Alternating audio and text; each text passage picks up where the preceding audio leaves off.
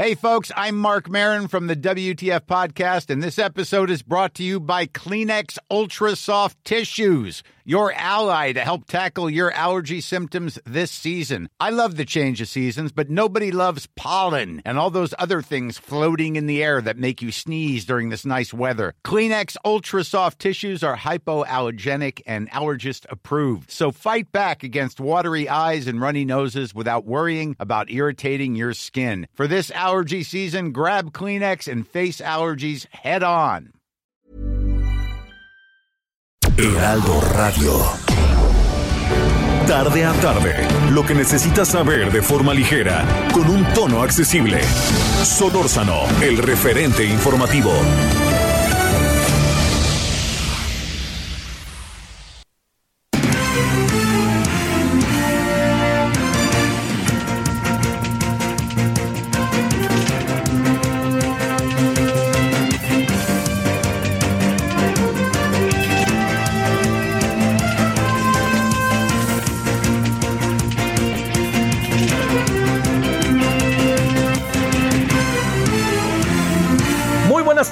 Aquí andamos eh, 16 horas en la hora del centro. ¿Cómo le ha ido?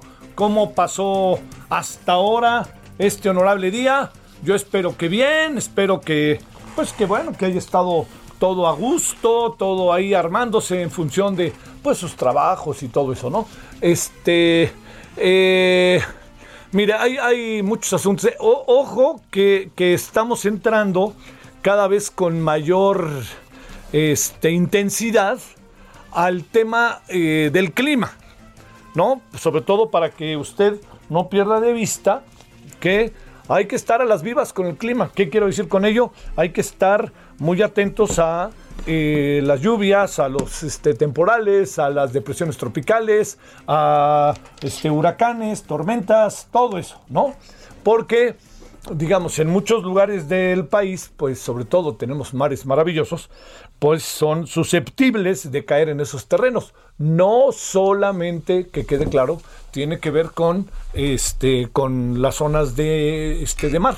Bueno, eh, ojo con este asunto, yo diría, no perdamos de vista la relevancia que tiene el tema, ¿eh? tal cual, yo sé que eh, puede ser muy obvio, no, pero para estar a las vivas.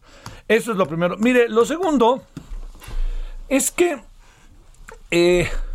hay una hay una idea de digamos que qué es es lo que sucede con eh, eh, con, los acontecimientos que en los últimos días se han dado y que tienen que ver con reacciones del gobierno, de personajes del gobierno, con eh, todo lo que está en este momento eh, pasando en el país. A ver, se lo digo de esta manera, ¿qué tiene que ver, eh, cómo, a ver, qué tiene que ver, por qué, por qué hay una declaración como la que hizo el señor López Gatel?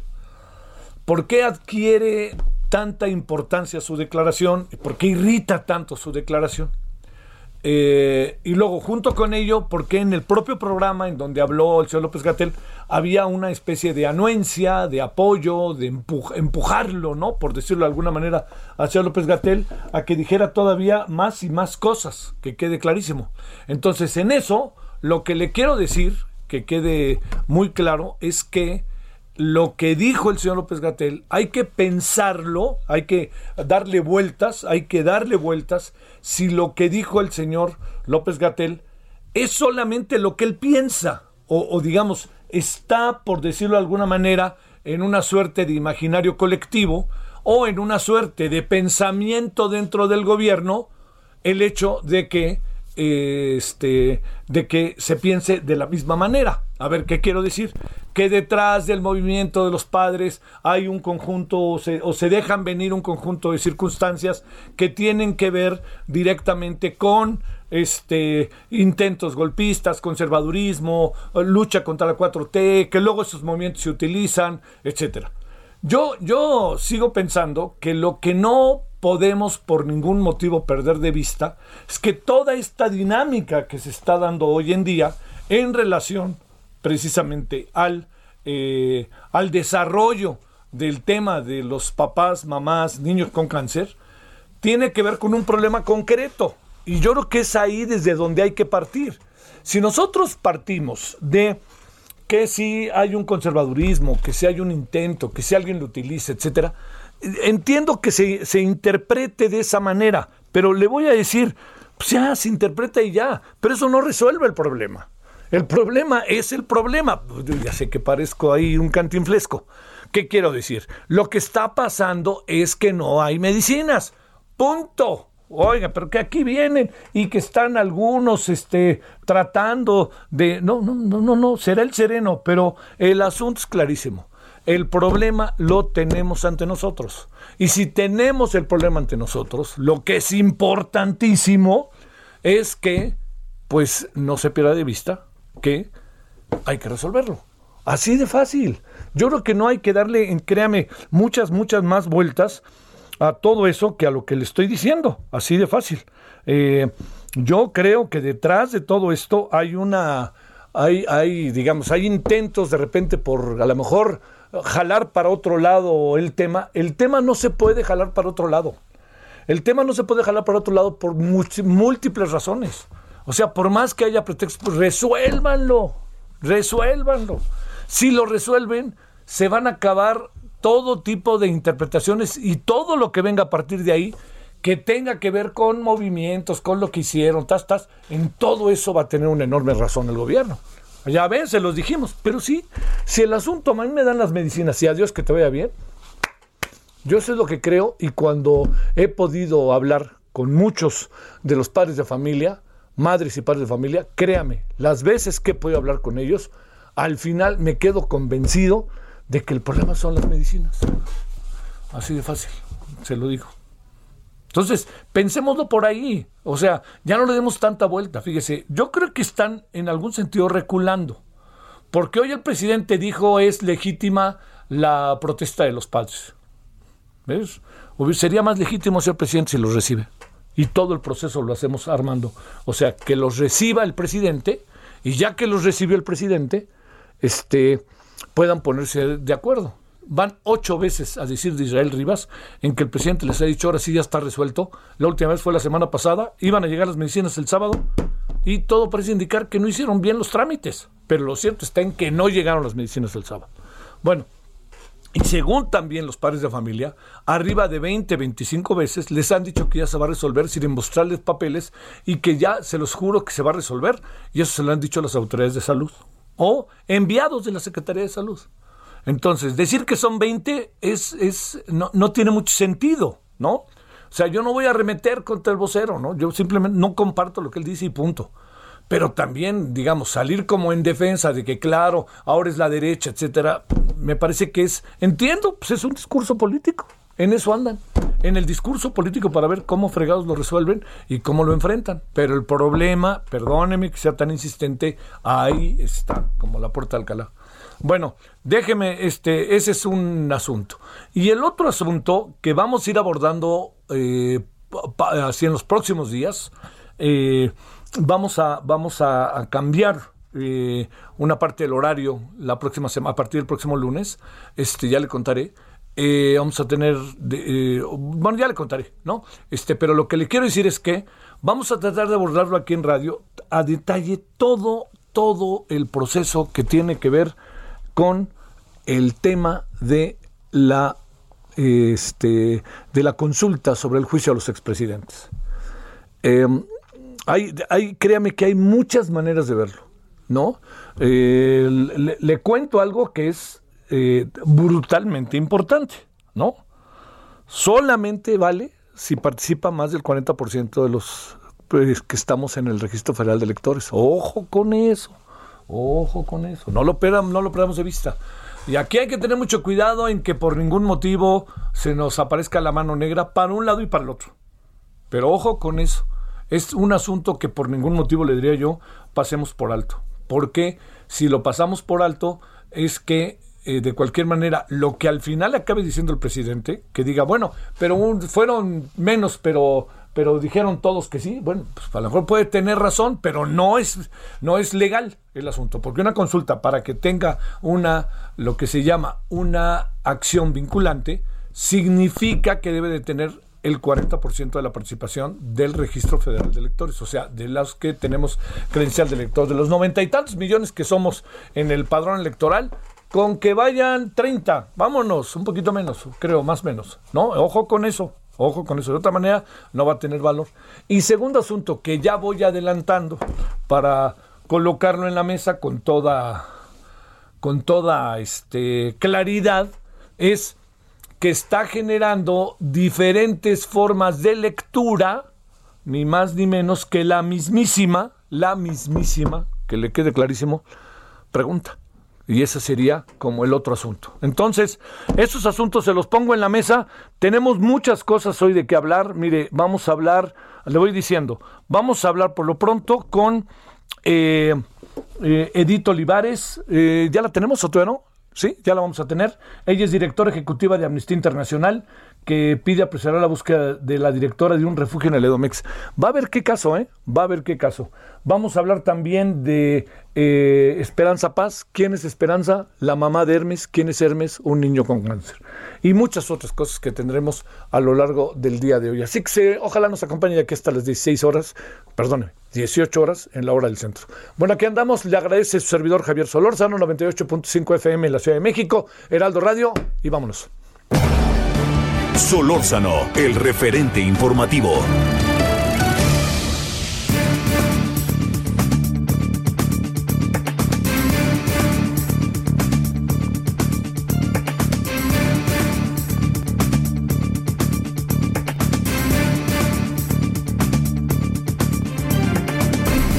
Bueno, aquí andamos agradeciéndole entonces, como todos los días, de lunes a viernes que estemos con usted entre 16 y 18 horas. Edito Olivares Ferreto es directora ejecutiva de Amnistía Internacional. Edith, maestra, ¿cómo has estado? Buenas tardes. Muy buenas tardes, Javier. Eh, muchas gracias por la invitación. A ver, tenemos ahí un asunto entre manos que ya lleva, Edith, un buen rato entre nosotros, que es la desaparición de la directora de refugio en el Estado de México, el refugio La Cabaña de la Sabiduría, Grisel Pérez Rivera. A ver, cuéntanos, Edith, maestra, qué fue lo que pasó, qué es lo que ustedes saben, de qué se trata y cuántos casos como estos tiene Amnistía Internacional. Sí, mira Javier, eh, comentarte que eh, el día de hoy se están cumpliendo 96 días de la desaparición de Grisel Pérez Rivera, que efectivamente es una defensora de derechos humanos de las mujeres en el Estado de México. Desde Amnistía Internacional nosotras hemos eh, acompañado a la familia de Grisel y al conjunto de organizaciones defensoras de derechos de las mujeres que han estado exigiendo al Estado mexicano, al Estado, al gobierno del Estado de México en particular, pero también al gobierno federal, eh, la aparición con vida, la presentación con vida de Grisel eh, Pérez Rivera.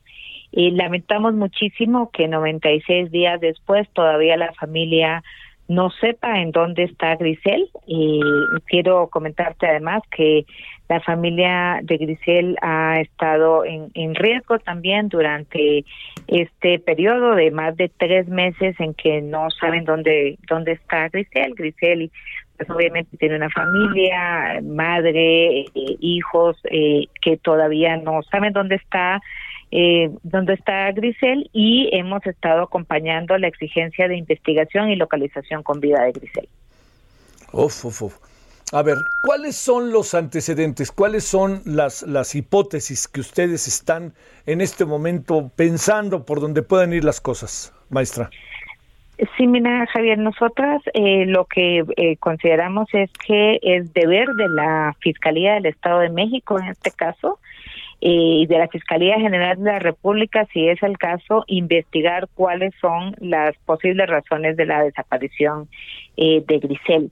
el caso de Grisel ha sido muy conocido, se ha movido mucho en medios, dado que, como tú señalabas, Grisel eh, tenía un, un, refugio para mujeres víctimas de violencia y nosotras eh, acompañamos la exigencia de la familia de que este elemento sea considerado como parte de las líneas de investigación de la desaparición de, de Grisel. Es decir, que para decirlo en palabras sencillas, que cuando la Fiscalía investigue por qué pudo haber sido desaparecida Grisel, que tome en cuenta que la eh, su vinculación con el, eh, este este el lugar para proteger a mujeres víctimas de violencia, este refugio podría estar vinculado con la desaparición. Sin embargo, somos claras en señalar que es deber de la Fiscalía investigar por qué desapareció Grisel y dar eh, con ella y con vida, ¿no? somos claras en que es obligación de, de la Fiscalía y en este sentido perdona que me extienda, pero sí somos muy claras en decir que ni la familia ni las organizaciones tenemos por qué indagar qué pasó con Grisel, eso es deber del Estado, es deber del Estado mantener la seguridad y la vida de las personas y también ubicarlas cuando han sido desaparecidas. Uy, a ver, este, ¿cuántos casos van brincando por aquí, por allá y por otros lados, muchos más, de circunstancias que ustedes tengan en la mesa, maestra, eh, en, el país, eh, tomando en cuenta esa, esa vieja expresión que tuvo mucho auge hace algunos años, ¿quién defiende a los defensores de los derechos humanos? Sí, bueno, eh, Javier, pues lamentablemente las propias cifras del Estado mexicano nos señalan, la Comisión Nacional de Búsqueda tiene un registro de más de 80 mil personas desaparecidas y no localizadas en México, ¿no? Es una cifra escandalosa, francamente escandalosa, sobre todo si tomamos en cuenta que el tema de la desaparición en México o esta problemática inició en los años 60, en los años de la Guerra Sucia, por lo menos desde ahí tenemos personas registradas, pero que en los últimos 15 años ha tenido un incremento exponencial. Ahora, además, eh, tenemos eh, esta particularidad de los riesgos que enfrentan las personas defensoras de derechos humanos en el país. Y estos riesgos eh, se vinculan con ataques que, que van desde eh, digamos, de una narrativa que criminaliza a las personas defensoras de derechos humanos, ataques físicos, este riesgo de desaparición, hasta, pues, lamentablemente, los asesinatos de personas defensoras de derechos humanos. Y cuando hablamos de personas defensoras de derechos humanos, pues estamos hablando de quienes defienden los derechos humanos de todas las personas que vivimos en este país, ¿no?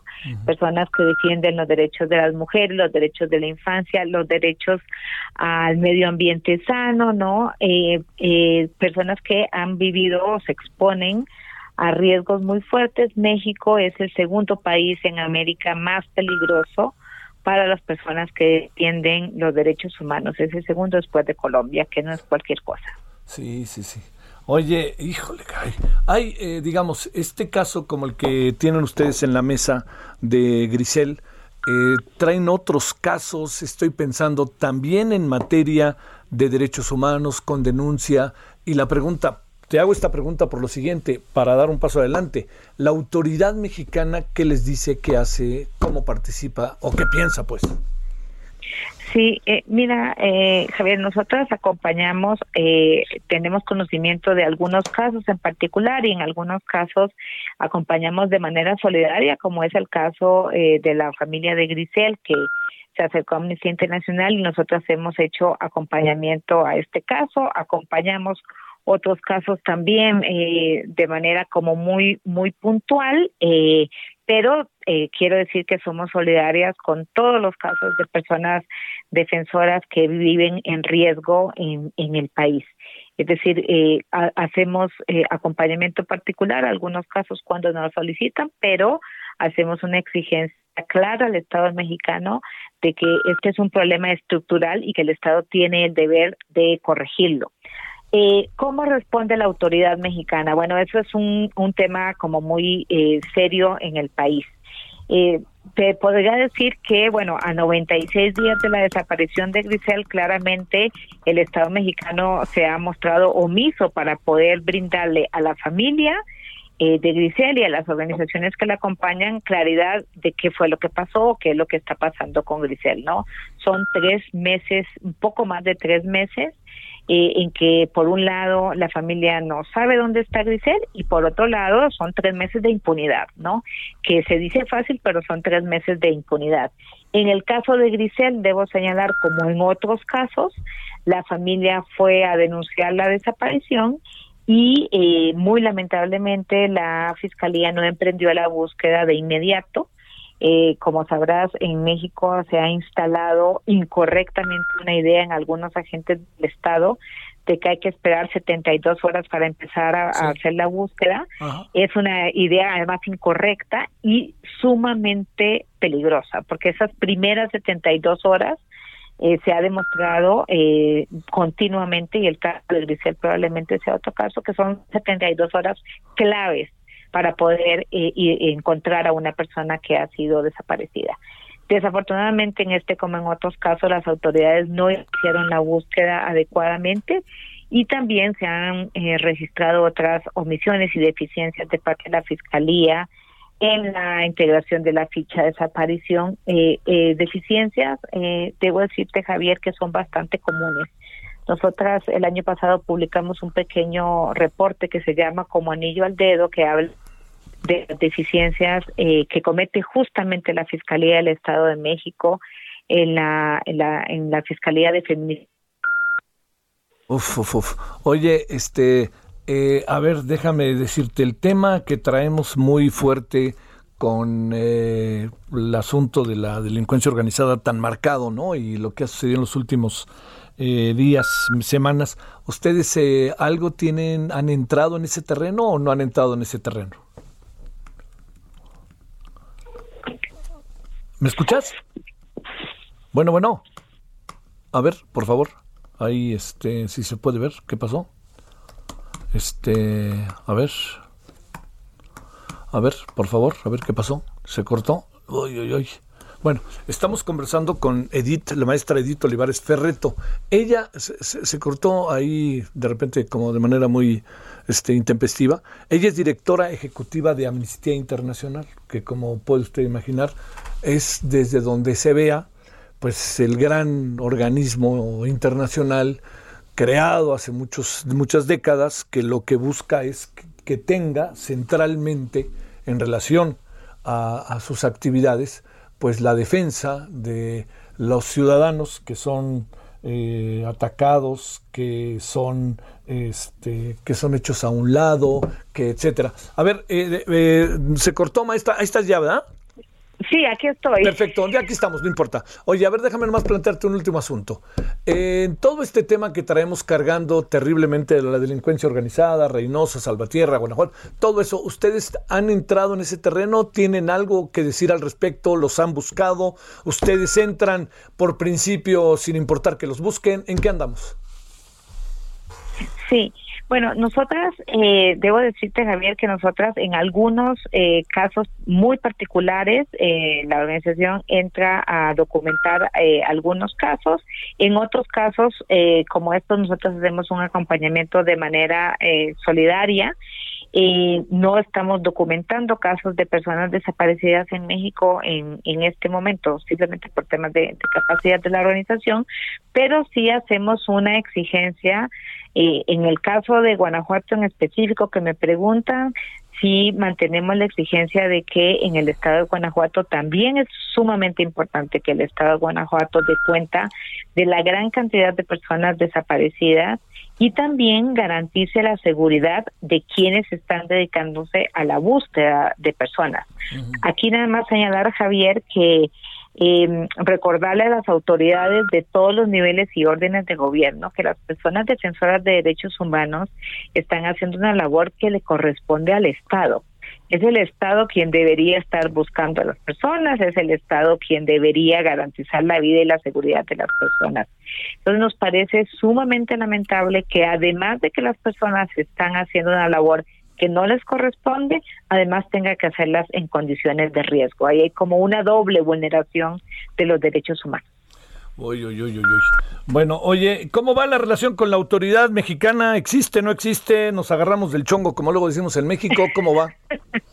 Mira, la relación siempre hay que mantenerla, por supuesto. Nosotras desde Amnistía Internacional mantenemos una relación, por supuesto, de respeto, pero también de exigencia al Estado mexicano como nos corresponde, es la labor de las organizaciones de la sociedad civil. Tenemos interlocución eh, afortunadamente continua con, con las autoridades del gobierno federal y de los gobiernos estatales y municipales en donde nosotras eh, acompañamos casos, esperamos que así siga siendo. Sí debo decirte que desde Amnistía Internacional continuamos eh, siendo eh, enérgicas en eh, nuestra exigencia de que es importante que todas las autoridades reconozcan la labor de las organizaciones de la sociedad civil y que cese el clima de hostilidad o de eh, condena a la oposición. Maestra Edith Olivares Ferreto, gracias maestra, te mando un gran saludo, directora ejecutiva de Amnistía Internacional. Muchísimas gracias Javier y que tengas muy buena tarde. Mejor tú, gracias. Pausa. El referente informativo regresa luego de una pausa. Heraldo Radio, la HCL se comparte, se ve y ahora también se escucha.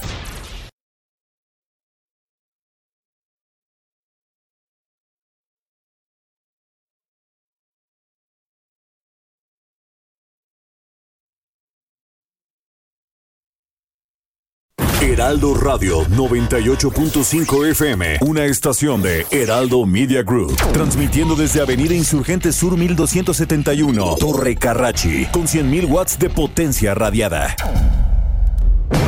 Estamos de regreso con el referente informativo.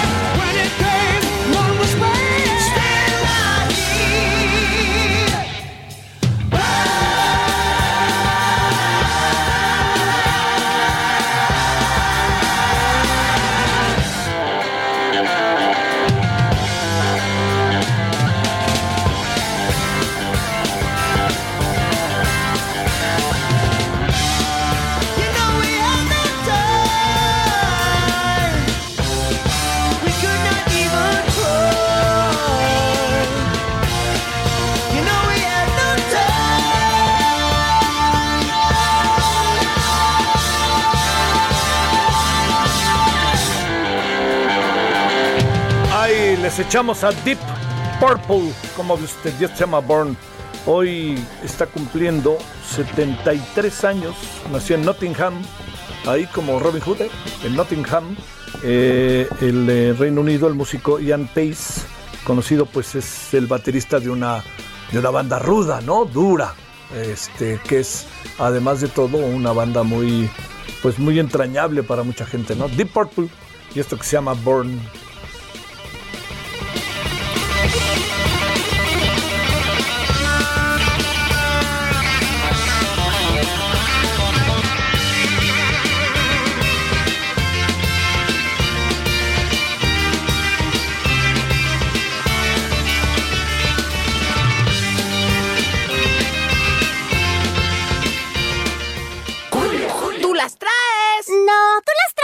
Mejor yo les traigo, porque en Soriana toda la juguetería, montables, bicicletas y patines los pongo al 25% de descuento. Sí, juguetería al 25% de descuento. En tienda o en línea, tú pides y Julio Regalado manda. Solo en Soriana. A julio 2. Aplican restricciones.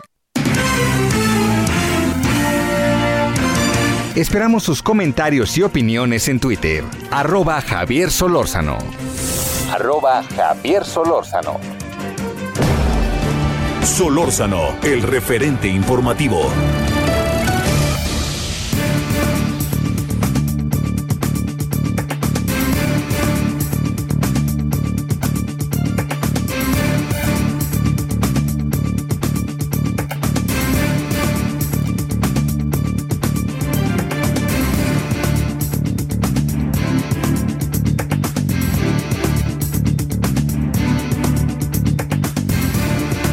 Bueno, eh, eh, el tema de niñas, niños con cáncer, madres, padres de familia, y este, le confieso, este eh, me, parece medio casi absurdo por momentos, narrativa que ha generado cierto sector del gobierno sobre el tema. Me parece que además es lamentable.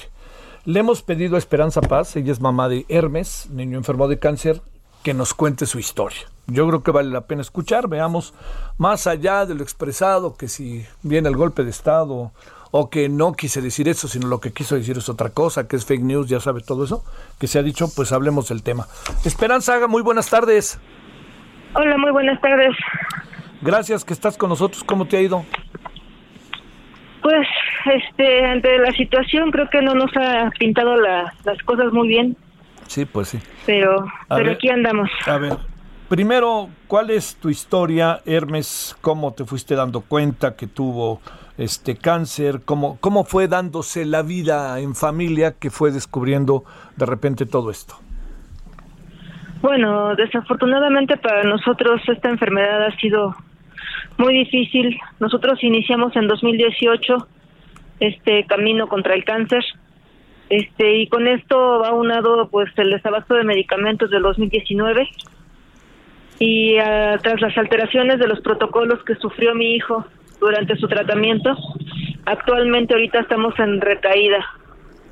Este, y con la incertidumbre, desafortunadamente con la incertidumbre de todo esto que está sucediendo actualmente. A ver, este, esta recaída, ¿cómo se manifiesta? ¿En dónde apareció el cáncer? ¿Cómo fue el tratamiento en una primera etapa? ¿Hace cuánto no pueden tener medicinas para enfrentar el momento que ahora están viviendo? Nosotros en 2018 recibimos diagnóstico de rapiomiosarcoma alveolar en antebrazo izquierdo Ajá. con metástasis en ganglios axilares. Uy. Posterior a eso, este nos empiezan a decir que que no hay lo que era en ese tiempo la actonomicina y no la sustituyen por doxorubicina. Esa fue una de las primeras alteraciones.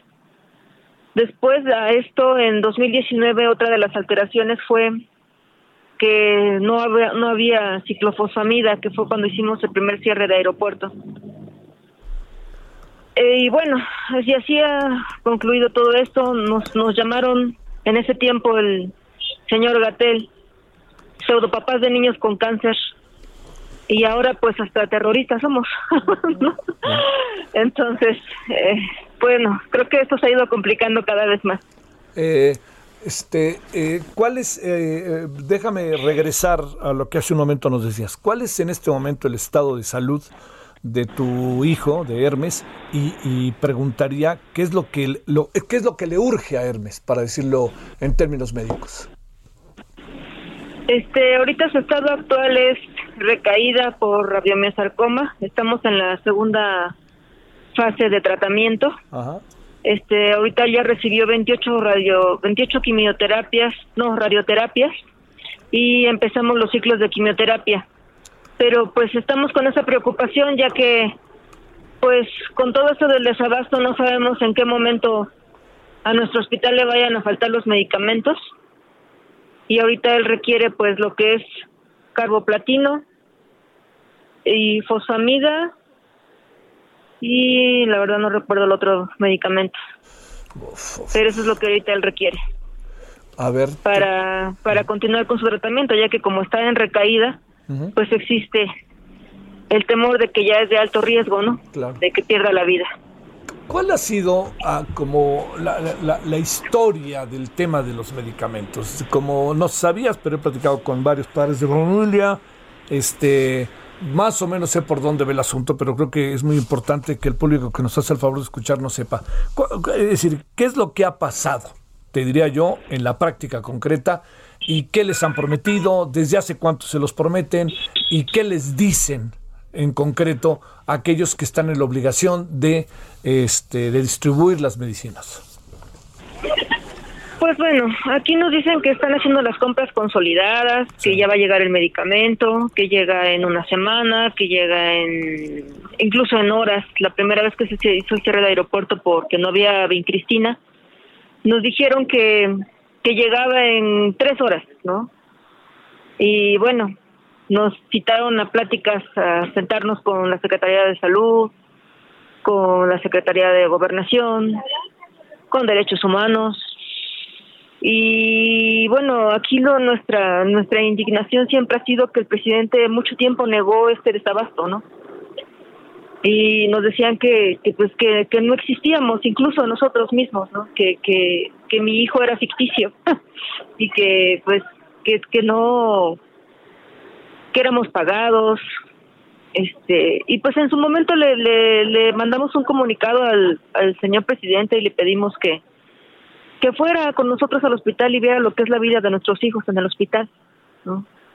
Y que pues desafortunadamente para nosotros no es un, un día sin quimio, es, es, es, no sé, un día menos para nosotros de vida, ¿no?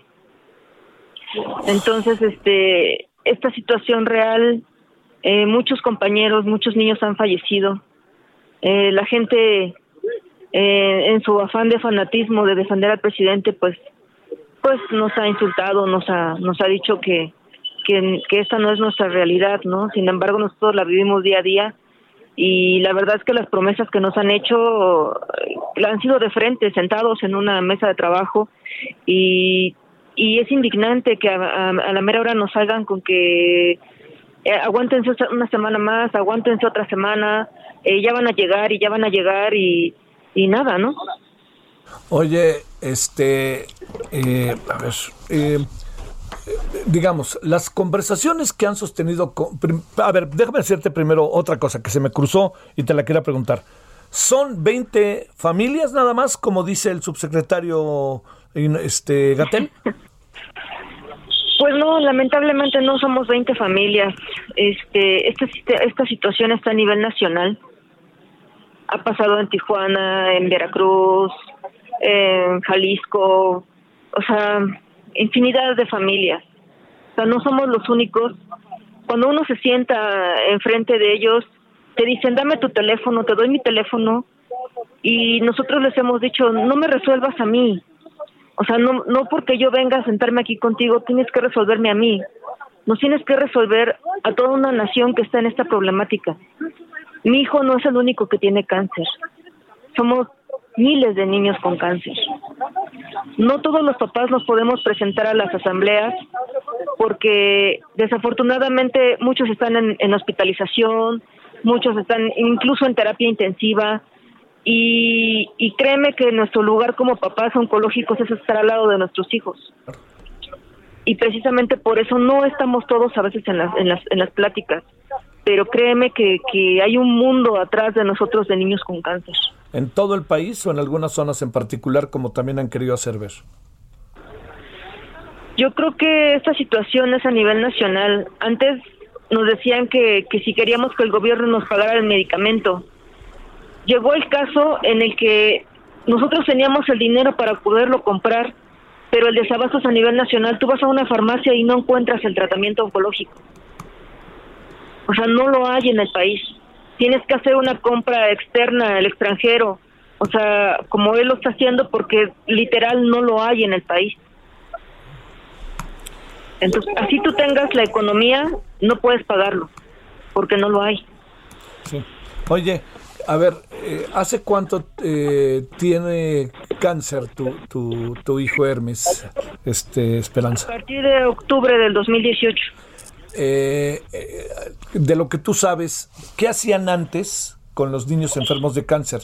¿Les daban las medicinas o cómo, fun- cuál- cuál- cómo operaba este asunto? A ti te dan un protocolo de medicamentos Sí. y ese protocolo se tiene que seguir en tiempo y forma. No puedes alterar el protocolo porque al alterar el protocolo baja la, la ahora sí que la tasa de supervivencia de tu pequeño. Y desafortunadamente a partir de, de, de 2018 eh, pues ha habido muchas alteraciones en los protocolos, ya que no hay algunos medicamentos y los médicos en su en su esfuerzo de querer a lo mejor salvar una vida, este tienen que alterar esos protocolos. Sea, tienen que poner a veces a lo mejor como me pasó a mí en su momento, que no había actonomicina y me tuvieron que sustituir por doxorubicina. Y ese tipo de cosas, pues ¿qué pasa? Pues que baja la tasa de supervivencia o tienes más el riesgo de una recaída. Oye, a ver, la, la, la otra la otra parte que es este importante y, y créeme, eh, lo, lo pregunto porque entiendo que para ustedes fue algo muy, digo, muy, con consecuencias, secuelas y muy lamentable. ¿Qué platicaron entre ustedes respecto a lo que dijo el señor Hugo López Gatel? ¿Qué fue lo que platicaron ahí? Pues bueno, yo creo que todos no necesitamos platicarlo.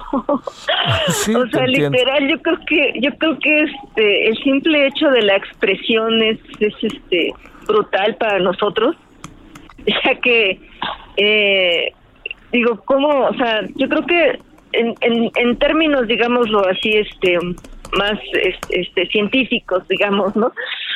Golpe de estado.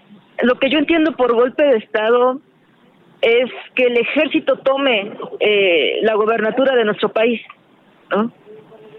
Y yo no comprendo cómo nosotros, como papás de niños con cáncer, podemos hacer un golpe de Estado.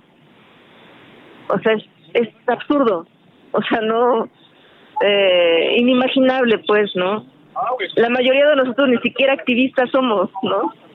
O sea, somos, somos papás. Papás de niños con cáncer, o sea, es absurdo que, que, que, que seamos una que tengamos una postura en contra de nuestro gobierno es, es, es literal algo que no que no o sea no me cabe y yo creo que a nadie de nosotros no nos indigna a todos desde el momento en el que él lo dijo de esa forma y yo creo que tú te podrás ir dando cuenta en el transcurso de estos días que la mayoría de nosotros como papás de niños con cáncer vamos a empezar a salir, a salir a protestar, a salir a, a exigir, ¿no? Que ya, o sea, que, que, que nada le cuesta, o sea, lo único que él tiene que hacer es darle los medicamentos en tiempo y forma a los niños, o sea, no es, no es nada del otro mundo. Oye, este, ¿cuántas veces les habrán prometido que ahí vienen los medicamentos? El otro día Israel Rivas nos decía que arriba de 20, ¿será? Sí, de hecho sí. Qué cosa. Sí, ¿no? este, ha habido muchas pláticas y, y todo el tiempo es de ya van a llegar y ya van a llegar y ya van a llegar y dices, órale, no, pues No, y estás en la Este- puerta casi, ¿no? Sí. Sí, claro. Sí, no, no, no. Es, es absurdo, la verdad. Oye, este, ¿han hablado cara a cara este, con el señor Gatel o no? No, porque pues desafortunadamente yo creo que, que es más difícil mentirnos a la cara, ¿no? Este, normalmente manda a cualquier otra persona, pero nunca nos ha, nunca el señor se ha dignado a, a sentarse con nosotros a, a decirnos la situación actual, ¿no? Desafortunadamente, este, también eso es algo que hemos peleado mucho porque decimos cómo es posible, o sea, ni siquiera te- ni siquiera tienes esa no sé, esa humanidad de, de sentarte con nosotros y decirnos, ok, ¿sabes qué? Que hay desabasto, no podemos darlo por esto y por esto, ¿no? Pero no, o sea, es de, no hay desabasto y estamos haciendo todo lo posible y bueno, pues dínoslo tú y no, o sea, él no se sienta, o sea, no, se- no tiene esa, esa humanidad para sentarse con nosotros. Eh, este, eh, ¿qué les dicen cuando quieren ver al presidente? el señor ha dicho que pues que no tiene tiene una agenda muy llena para nosotros. Híjole, híjole. Ese, ese, fíjate, Esmeralda, ese Esperanza, ese asunto, yo te, yo te diría que es, es uno de los que más pesa, ¿no? Porque yo creo que no costaría nada hacer una reunión, incluso a puerta cerrada. Yo creo que nadie se molestaría si es a puerta cerrada, pero que los reciban y que esté con ustedes, pues, ¿qué será? 20 minutos, media hora y le cuenten. Lo que pasa es que no han dejado de pensar que ustedes están contra la 4T y creo que por ahí empieza y termina, ¿no? El asunto, Esperanza. Claro, nosotros no estamos en contra de, de absolutamente nada, ¿no? Lo único que queremos es son nuestros medicamentos en tiempo en forma. Sí, claro. Tenemos derecho a, a que nuestros hijos vivan. Sí, O sea, es un derecho a la salud. Nosotros entendimos desde un principio que pues él tuvo sus problemas con las farmacéuticas, ok, está bien, pero incluso nosotros le decíamos, pues díganos si hay que hay que darle la lista de qué es lo que hace falta o si nosotros tenemos que ir a, a buscar a buscarlos o, o qué sé yo, ¿no? Sin embargo, él jamás ha tenido la disposición de sentarse y decirnos la realidad de las cosas. Y todo el tiempo dice que no hay desabasto cuando sí lo hay. Sí. No, y además la otra parte es lo que cuenta. El sábado van a llegar, el pasado, ¿no? Iban a llegar las medicinas y no pasó nada. Así es, Sí, sí. así es, ¿no? Oye, Sí, de hecho, de hecho a nosotros nos alegró mucho cuando él dijo, sí hay un desabasto, pero ya se está arreglando y el sábado llegan, ¿no? ¿Y cuál? ¿qué suponen, qué, Sí, no. supo- qué suponen que pasa? ¿Por qué no llegan las medicinas? ¿Qué suponen que está sucediendo ustedes en las innumerables conversaciones que han sostenido, que platican, que piensan, que hablan con parientes, que hablan con propios papás, que están en las circunstancias como, como te encuentras tú, Esperanza? Pues una muy grave desorganización, ¿no? Sí. Porque yo creo que a final de cuentas se tienen que poner a chambear. O sea, si ya dijeron que las van a comprar y van a hacer las compras consolidadas, pues hagan las compras consolidadas, ¿no? Sí, pues. Pero desafortunadamente, o sea, nos dicen, es que los protocolos, ok, llevas dos años, o sea, dos años. Y, y la verdad es que nos dio mucha risa cuando él dijo que en una semana, Sí. porque dices, oye, o sea, en dos años no has podido solucionar una problemática y en una semana la vas a solucionar. No, no, no. No, O sea, no. no, es totalmente absurdo, o sea, no se puede. Sí. ¿no? Y, y pues como le decíamos, ok, tapas un hoyito con 10 de Cristina, pero ¿sabes qué? Hacen falta 500. Entonces, ¿qué pasa? O sea, no, no, no, o sea, es, es, es absurdo, como te digo, o sea, no, no, no es algo que ellos realmente puedan hacer. Ahora, ahora él dice que va a ser una concentración, que todo se va a comprar en, en un, en un mismo bloque, cuando realmente no es así. Uf. Oye, O sea, tienes que hacer un, un rollo muy complejo. sí. oye, ¿qué le dirías al presidente Pues que dé la cara, por lo menos, y a López Gatel? ¿no? No, yo creo que ese señor ya, ya se voló la barda, o sea, de plano, yo, yo no sé de veras eh, con qué cara nos podría pedir él una disculpa pública, ¿eh? Yo creo que sería lo más razonable y lo mínimo que podría hacer, pedirnos una disculpa pública. Bueno, este, Esperanza, te mando un gran saludo y también solidario. Gracias, gracias. Este, yo espero que, que, pues la verdad que yo espero que las cosas puedan entrar en terrenos distintos de los que estamos, ¿no? Pero entiendo que este es un proceso y que hay muchas, muchas cosas que el gobierno, yo no, no estoy pensando que lo hace de mala fe, mala leche, pero, pero ¿sabes qué? No hace lo que debe de hacer y no se da cuenta. Eh, yo me permití hoy en el periódico La Razón publicar un artículo que se llama Golpistas, lo único que quieren son medicinas, dénselas y se acaba el problema. Claro. Literal, lo único que queremos es medicamentos en tiempo y forma.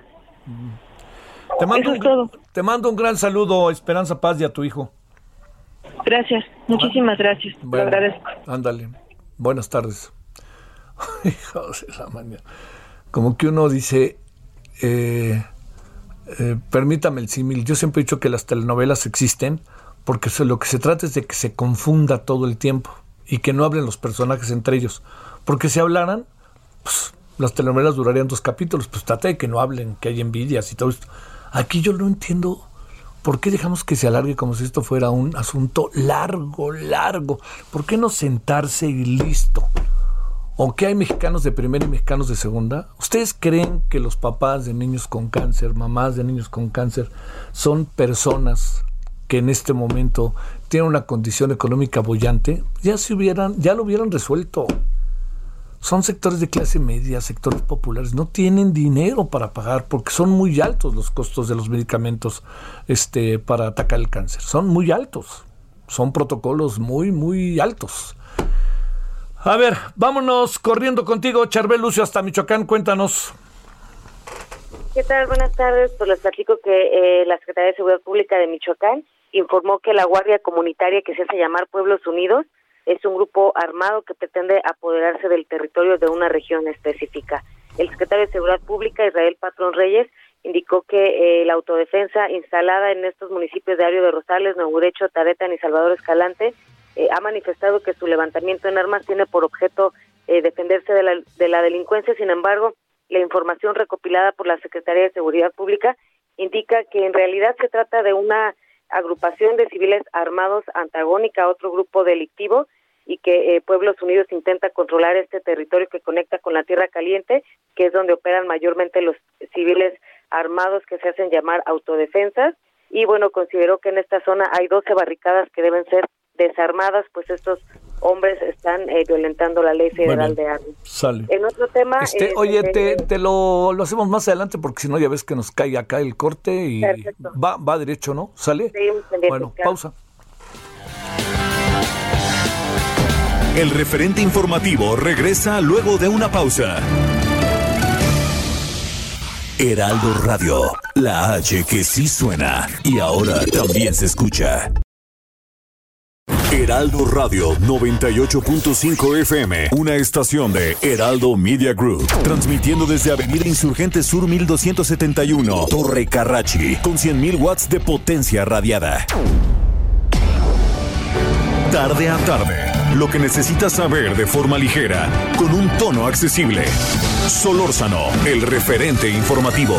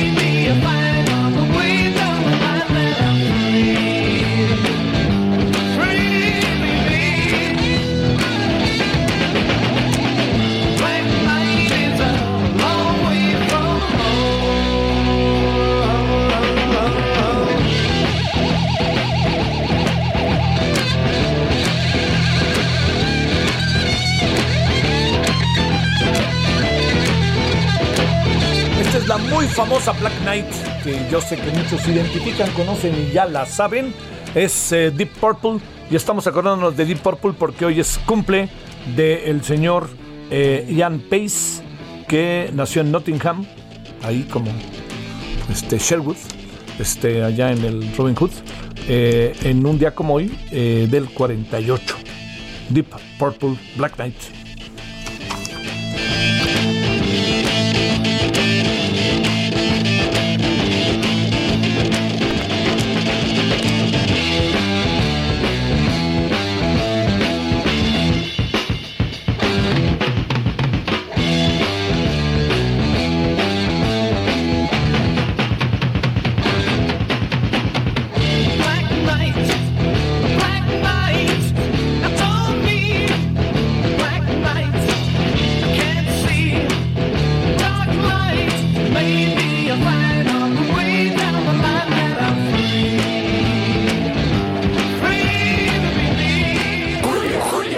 Calor, lo mejor es ir a la playa. Lo mejor para el calor es ir a Soriana, porque pongo todos los shorts, bermudas y trajes de baño para toda la familia al 2x1. Sí, shorts, bermudas y trajes de baño al 2x1. En tienda o en línea, tú pides y Julio Regalado manda. Solo en Soriana. A Julio 2. Aplican restricciones. Esperamos sus comentarios y opiniones en Twitter. Arroba Javier Solórzano. Arroba Javier Solórzano. Solórzano, el referente informativo.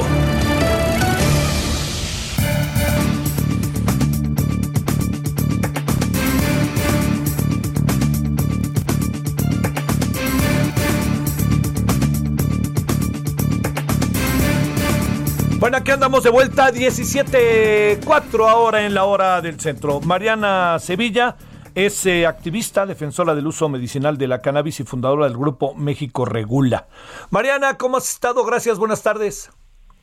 Buenas tardes, Javier. Muchas gracias por el espacio. Gusto saludarte nuevamente. Gracias. A ver, Mariana, con peras y manzanas, ¿qué pasó ayer con la corte? Que vimos que unos festejaron y otros dijeron, estamos lejos de festejar. Este, hubo hasta la ola allá en la puerta de la corte. ¿Realmente ponemos la mejor de las caras después de que incluso la honorable, el honorable Congreso hizo mutis y se rajó? Pues yo creo que hay que celebrar cada una de las victorias. Desde el activismo son pocas y escasas, así es que, o sea, vienen de cuando en cuando y pues hay que festejar cada uno de estos pequeños avances. Sin duda, hubiera sido mejor que el Senado y que el Congreso en general hiciese su trabajo y garantizara el acceso y solventara el problema de inconstitucionalidad, además de dejar reglas claras, pero bueno, no quisieron, teniendo absolutamente todo en su favor, y ahora la Corte hace lo propio, hace, eh, cumple con su mandato constitucional y emite la Declaratoria General de Inconstitucionalidad, que ahora lo que va a permitir es que las personas puedan eh, ejercer este derecho mediante un permiso que va a tener que eh, eh, dar la, la COFEPRIS. Sin embargo, pues esto continúa siendo labor del Senado establecer las reglas claras y que por fin podamos ejercer libremente estos derechos. Hoy apenas es una eh, un paso más, se abre esta posibilidad para el permiso sin necesidad de llegar al amparo y bueno, vamos a tener que continuar impulsando una regulación con enfoque de justicia social en el legislativo. Ver, eh, en términos concretos, si yo soy usuario o yo quisiera fumar marihuana eh, y no quisiera que me persiguieran y no quisiera que la policía se acercara y no quisiera que al rato me metan en la cárcel, ¿qué tendría yo que hacer? ¿Qué es lo que un usuario de marihuana tiene que hacer a partir de ahora? Bueno, en cuanto ya inicie este proceso de trámite, vamos a tener que ir todas las personas usuarias a solicitar nuestro permiso a COFEPRIS y con ello vamos a poder ejercer este derecho en la privacidad de nuestro hogar. Esto va a ser únicamente al alcance de las personas mayores de edad. Eh, no se podrá hacer este consumo en frente de personas menores de edad y está estrictamente prohibida la comercialización. Esto todavía no se resuelve. Eh, he visto muchos medios que por ahí dicen que México ahora va a ser el tercer mercado más grande del mundo. No se está abriendo a eso, se está abriendo únicamente la posibilidad de que las personas puedan consumir en sus casas de manera legal y producir para su consumo personal. Nada de ni siquiera regalar ni, ni nada por el estilo. Continúa siendo excesivamente restrictivo, eh, pero al menos es un avance. Antes ni siquiera teníamos acceso a estos permisos y de no haber alcanzado el voto en la Suprema Corte, ahí sí que se hubiera puesto muy complicada la cosa porque se pudo, se corrió el riesgo inclusive de que quedaran sin, val- sin validez estas tesis jurisprudenciales y que se volviera a analizar y bueno, que nos tuviéramos que echar otra vez ahí todo un proceso. Por suerte esto no pasó. La Corte le vuelve a dar un espaldarazo a las personas usuarias y bueno, ahora le instruye tanto al legislativo como a terminar de regular y a la COFEPRIS a ya no negar estos permisos eh, para poder ejercer estos derechos de manera privada.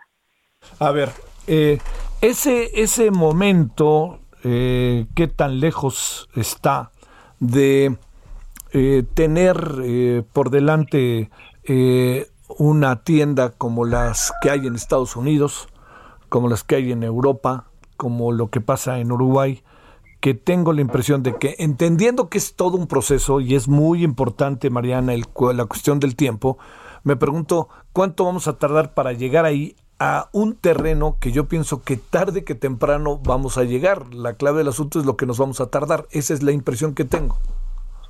Pues si todos nos organizamos y le exigimos claramente al Congreso, podría ser tan pronto como el siguiente periodo de sesiones y que se lograra pasar por fin eh, a través de la meta un proyecto en ambas cámaras. Eh, o puede ser años y años, o sea, ahorita ya no es que haya una temporalidad como lo hubo con la amenaza de la Declaratoria General de Inconstitucionalidad. Ahora la bolita está en las manos del legislativo y van a tener que decidir qué es lo que lo que hacen, pero eh, lo que sí sabemos es que ningún derecho se ha ganado gracias a la buena voluntad de los políticos. Se tiene que pelear, tenemos que estar organizados y organizadas. Y pues desde sociedad civil eh, eh, el llamado es a que se sumen, a que se organicen, a que en la COFE, eh, que sí, que en la COFEPRIS vean una cantidad de personas deseosas de estar de este lado de la legalidad eh, y que no les quede otro remedio al verse avasallados por la cantidad de gente que incluso desde el ejecutivo se empiece a impulsar la regulación.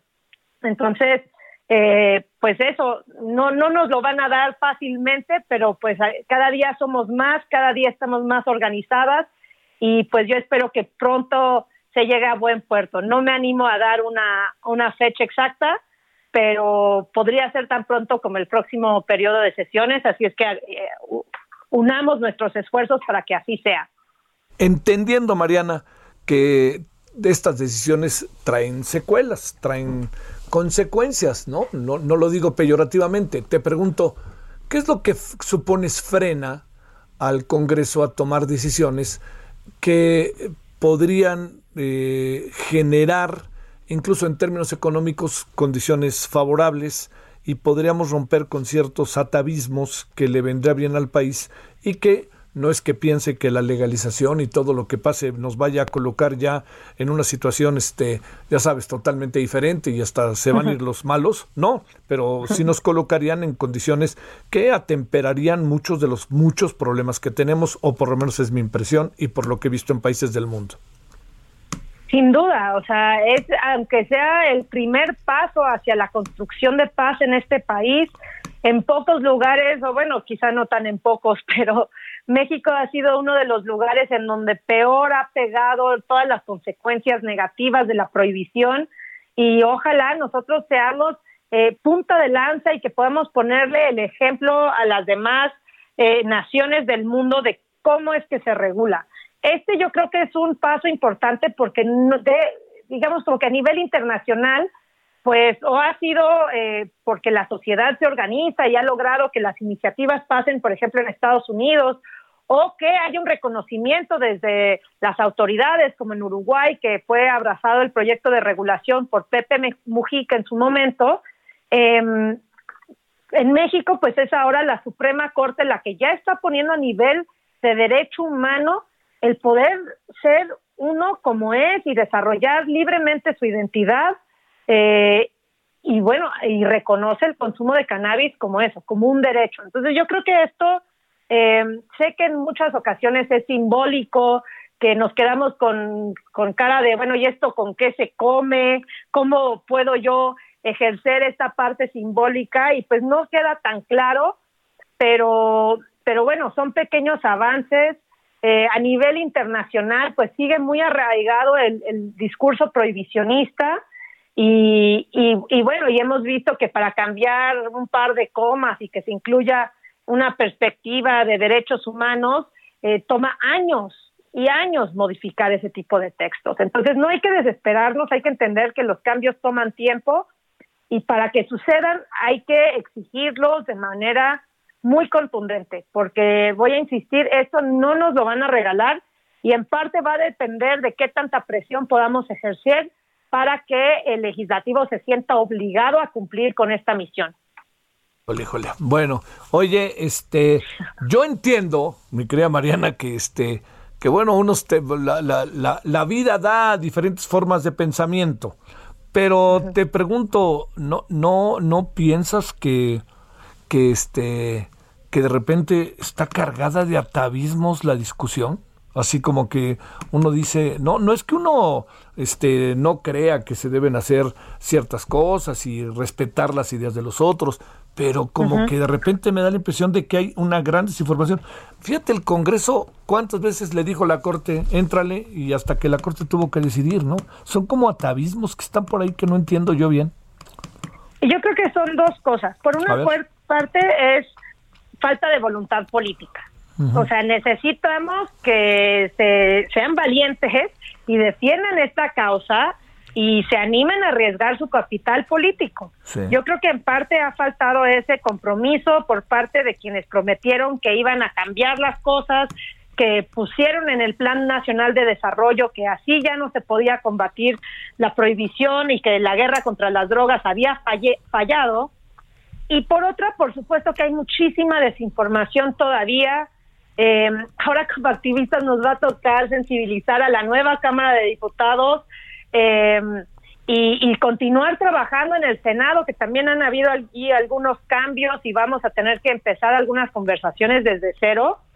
Eh, pero sí, hay que, hay que ir reconociendo todos, cada uno de nosotros, eh, el pequeño prohibicionista que llevamos dentro, Sí, porque sí, nos sí. enseñaron desde chiquitos que el que se drogaba, pues estaba perdido, era un enfermo, y hoy iba a consumir cannabis, mañana heroína y traspasado iba a morir, y que ese era el camino único.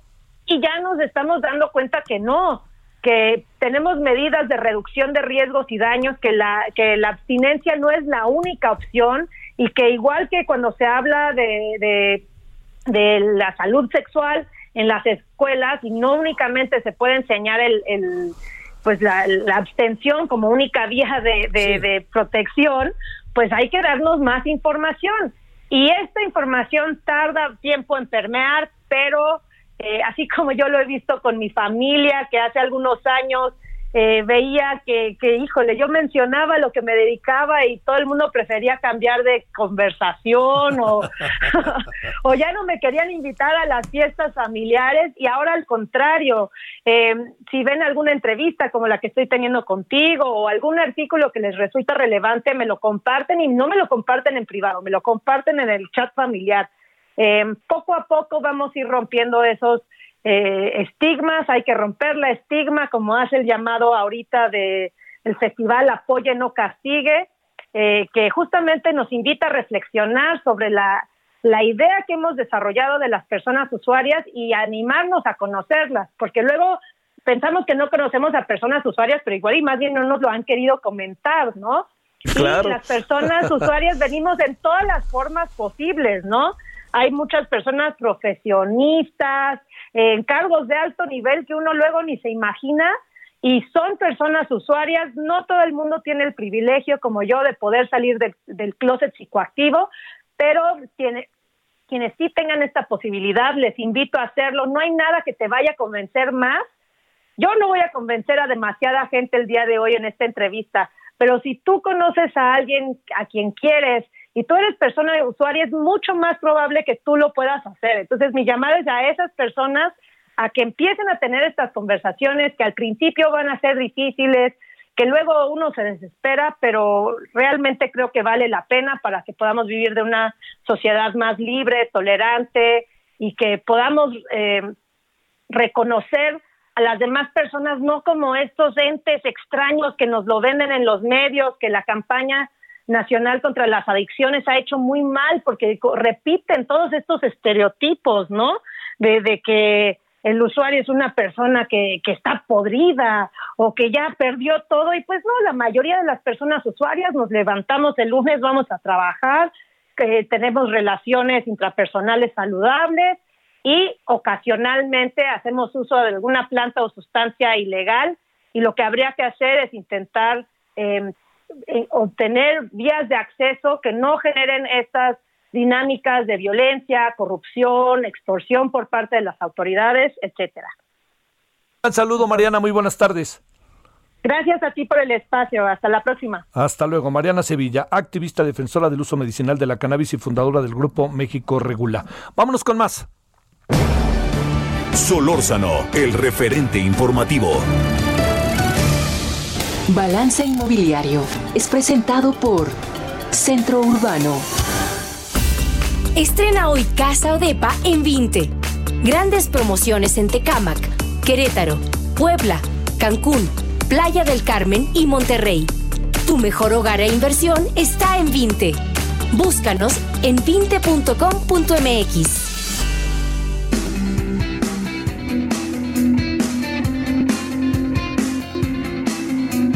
Bueno, vámonos a las 17.19 en la hora del centro, como todos los martes, Horacio Urbano. Querido Horacio, ¿cómo te va? A todo dar, querido Javier, viendo mucho fútbol y buen fútbol. Entonces, No, hombre, lo de ayer estuvo bárbaro, ¿no, mi ¿Qué- querido Horacio? quería, no? No. Oye, este, ves eso y te imaginas que los que están jugando la Copa América son los que les van cargando las maletas, caray. La verdad que sí. Oye, y a mí me da pena porque no soy de los que ande este, constantemente diciendo es que esto no sirve y no sirve, pero pues es la Copa América y si le subes tantito, híjole, con CACAF, pues yo creo que les, son los masajistas, ¿no? No, bueno, sí, y, y sí, la verdad es que muy buenos juegos y increíble, ¿no? Eh, ya, ya estamos en sesión deportiva, pero lo que, que es increíble es que el famoso grupo de la muerte, fíjate a los que echaron fuera, ¿eh? Alemania, Francia, Portugal fuera, qué cosa. Sí, sí, sí. Oye, ¿cómo andamos? Bueno, ya dijo el ingeniero que se va a encargar de la reconstrucción del metro, pero no solo eso, también ahora que, que hay oficinas y que las queremos convertir en viviendas, este, pues depende de quién es la oficina y pues eso es de alguien, ¿no? Pues depende de quién es la oficina, depende de qué tipo de vivienda y depende de qué modalidad de ocupación. Porque obviamente lo que, lo que falta ver es cómo se va a lograr eso, porque el viernes pasado la jefa de gobierno anunció, lo habíamos estado platicando aquí ya varias veces, de que sería muy importante pensar en reconvertir edificios subutilizados, que en Ciudad de México abundan, ¿eh? hay estacionamientos, oficinas, bodegas, este, muchas oficinas de gobierno que ya no están en uso funcional, pues ya, ya tú ves y ves, por ejemplo, que arriba de algunas estaciones del metro hay cascarones de edificios que uno se imagina que por las ubicaciones, imagínate la ubicación arriba del metro, está todo dar para vivienda, pero hacerlo tiene su encanto. Entonces la jefa de gobierno ya anunció que en antes de 30 días estará el decreto que facilite eso. El problema es qué puede incluir el decreto, porque el decreto evidentemente no podrá obligar a los propietarios. Eh, el decreto habría que ver si contempla que se que se garantice el suministro de de, de, de, de- los permisos que requiere la vivienda, porque no es así de fácil. Y después habrá que ver también qué pasa con que las zonas estén abiertas. Para eso, por ejemplo, mucho se ha dicho de que algunas zonas de Santa Fe, por ejemplo, están muy alejadas. Y aparte de que en Santa Fe no hay forma de que sea vivienda económica, sería vivienda cara, pues es llevar más vivienda a zonas que tienen problemas de comunicación, ¿no? Entonces, es un tema difícil. Sí, es importante que la jefa de gobierno eh, de- de- tome la decisión de hacerlo, pero vaya, sí es un reto bastante fuerte que tiene que, que involucra, como lo decías perfectamente, primero los propietarios, porque los propietarios de los grandes complejos de oficinas, pues la verdad yo creo que en muchos casos van a preferir tenerlos vacíos que cambiarles el uso. Híjole, oye, hay muchas, eh, digo, ahí hemos platicado varias veces, pero sí hay muchas oficinas vacías, ¿no? Pero, pero el que sean vacías no significa que se puede agandallar alguien con ellas, ¿no? ¿O qué piensas? No, no, no. Hay 500 mil metros cuadrados de oficinas vacías en la Ciudad de México, más las que se están acabando de construir. El tema es que, mira, eh, muchas de las que están vacías son oficinas de, de alto nivel, las que las conocidas como AAA, porque mucha gente que estaba en una oficina AAA, a lo mejor lo que hizo ante la pandemia es pasarse a una AA. Entonces, no está fácil que un edificio, por ejemplo, que te diré, la Torre Reforma, que seguramente tiene oficinas vacías, es súper, súper premium, súper premium. Es es súper triple A y si hubiera ahí vivienda, evidentemente tendría que ser vivienda no cara, muy cara. Y seguramente, porque ahí no se vende, tendría que ser vivienda en renta. Pero también es la otra, porque el propietario de los inmuebles de oficinas dirá, ahora, órale, voy a hacer vivienda. Pero sucede que las oficinas no las vendía, las rentaba. Entonces, si en lugar de eso voy a poner viviendas, también las voy a rentar, porque ese es el perfil de negocio que hacen los dueños de oficinas. No las hacen para venderlas, las hacen para rentarlas. Entonces, si tienen que darle un nuevo uso, lo mismo hacen con los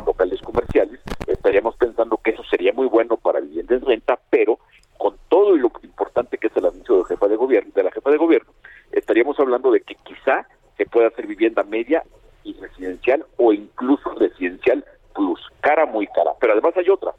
Si el decreto sale en un mes, calcúlale que haya unos seis meses para para actualizar los usos de suelo, los, los permisos que se requieren para hacer eso, los permisos de construcción, hay que hacer proyectos, conseguir inversionistas para que hagan las adecuaciones. Entonces, si bien nos va, estaríamos hablando que quizá en un par de años hubiera las primeras ofici- eh, viviendas de, eh, que ubicadas en lo que eran complejos de oficinas. No es algo, no es algo rápido y no es algo que atienda la emergencia de vivienda que yo llevo mucho tiempo diciendo que en la Ciudad de México tenemos una emergencia de vivienda.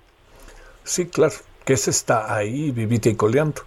Bueno, oye, ¿y esto a partir de cuándo podría pasar? ¿Tienes una idea, Horacio eh, la jefa de gobierno anunció que antes de un mes estaría el decreto. Insisto, hay que ver qué dice el decreto y después hay que ver cómo hacen todos los instrumentos, todos los reglamentos que lo permitan, que no está fácil, te digo, habrá que ver hasta de, en un momento dado hasta lidiar con vecinos, porque a lo mejor había sido una batalla con los vecinos que permitieran oficinas y ahora que los, ofici- los vecinos sepan que a lo mejor les van a llevar gente a vivir en sus amadas colonias, seguramente veremos otro levantamiento en armas vecinal. Entonces, no, es- no es fácil el camino. Yo espero que si esto se, se, se logra dar, que sí sería una cosa buena.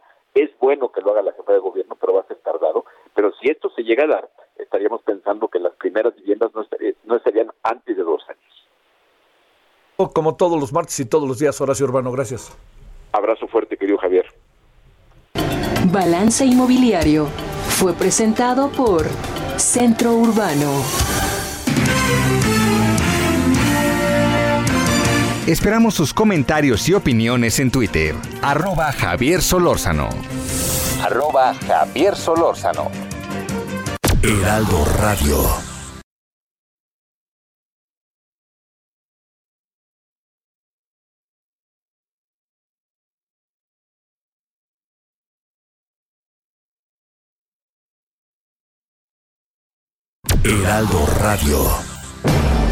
Estamos de regreso con el referente informativo.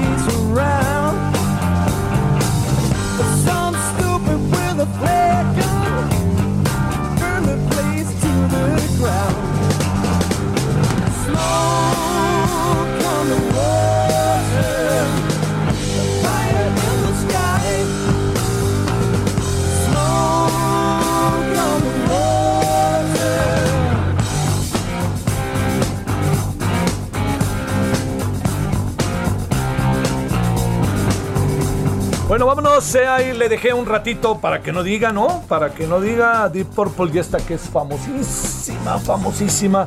Smoke on the Water, ¿no? Humo sobre el agua, en el agua. A ver qué le parece. Es Deep Purple, que es verdaderamente, este es de lo mejorcito que creo que tienen. Este, y mire que tienen cosas buenas. Eh, ¿Por qué nos acordamos? Porque cumple hoy 73 años el señor Ian Pace, quien es el baterista, y pues anda de cumpleaños, anda cumpliendo 73. Bueno, vámonos ahora que son las eh, 17.32 en la hora del centro.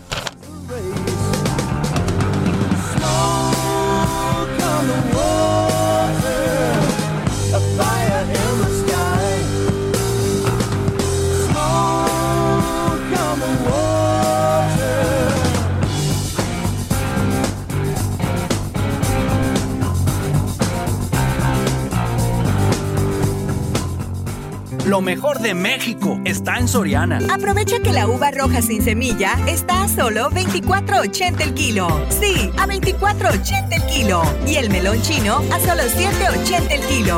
Sí, a 7.80 el kilo. Martes y miércoles del campo de Soriana. A junio 30. Aplica restricciones. Esperamos sus comentarios y opiniones en Twitter. Arroba Javier Solórzano. Arroba Javier Solórzano. Solórzano, el referente informativo.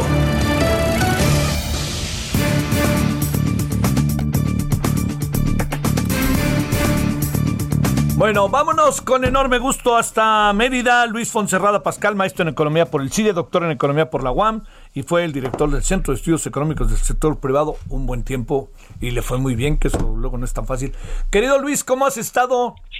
Muy bien, Javier, qué gusto saludarte. ¿Se anda yendo el coronavirus allá en Yucatán o todavía da lata? No, todavía, caray. Ayer más de 200 nuevos contagios solo en Mérida. Uy. Ah, está complicado. Sí, sí, sí. Hay que, hay que tener cuidado, hay que cuidarse mucho y, y ahí está todavía. ¿Qué habrá pasado, eh? Mira, yo creo que se relajó un poco, no solamente en Mérida, ya ves, ahora Campeche también, Sí. Quintana Roo sin duda. Yo creo que previamente a las elecciones hubo un, un relajamiento fuerte, pero además como habían bajado tanto los contagios eh, y cambiaron los colores, ¿no? Ya viste, fuimos Sí. pasando de naranja oscuro a naranja claro, etcétera, ¿no? sí.